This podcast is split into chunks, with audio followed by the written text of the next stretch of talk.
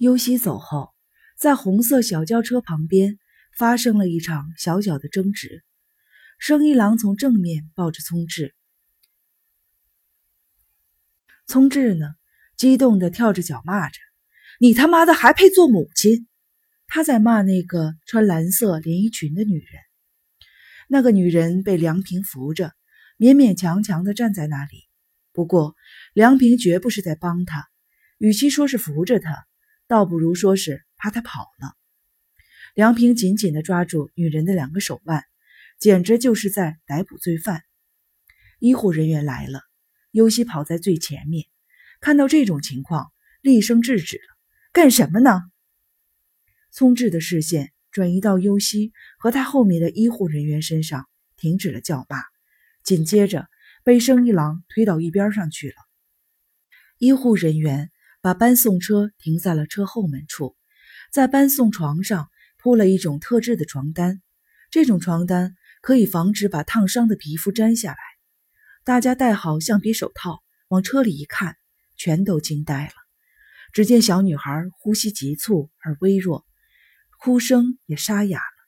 梁平在一旁解释道：“说是开水烫的。”看见尤西回过头来看着自己，梁平接着说：“那个女人说她在洗澡间用滚烫的淋浴教孩子。”聪智又愤怒地大叫起来。简直是个疯子！你安静一会儿好不好？是生一郎的声音。梁平继续说：“浇了多长时间？水温是多少度？”他说：“不知道。”梁平强压怒火。他说：“等他注意到的时候，已经成了这个样子。赶紧开车带孩子来医院。路上走了二十多分钟。”尤西控制着自己的感情，对医护人员说：“都听见了吧？请赶快抢救。”小女孩已经没有力气动弹了。这种大面积的严重烫伤，稍不留神就会把皮肤蹭掉。人们把另一扇车门打开，先让医生确认了后背、屁股、大腿等几处烫得不太严重的地方，才由护士们把小女孩拖着搬了出来。小女孩痛得哭喊起来。尤西凑近她的脸，安慰道：“阿姨知道你疼，坚持一下，很快就好了。”尤西和医护人员一起把小女孩放在搬送车上，目送他们谨慎而迅速地进了医院以后，回过头来问那个被梁平抓住的女人：“你是孩子的母亲？”女人呆呆地看着小女孩远去的方向，没有回答尤西的问话。梁平替他回答了尤西：“小女孩的名字好像叫做李代子。不管怎么说。”请跟我一起过去吧，尤西对女人说。应该叫警察。聪智又叫了起来。他甩开了生一郎的手。这是犯罪，地地道道的犯罪，应该报警。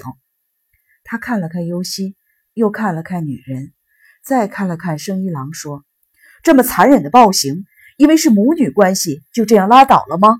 我们就这样看着不管了吗？就这样原谅了吗？”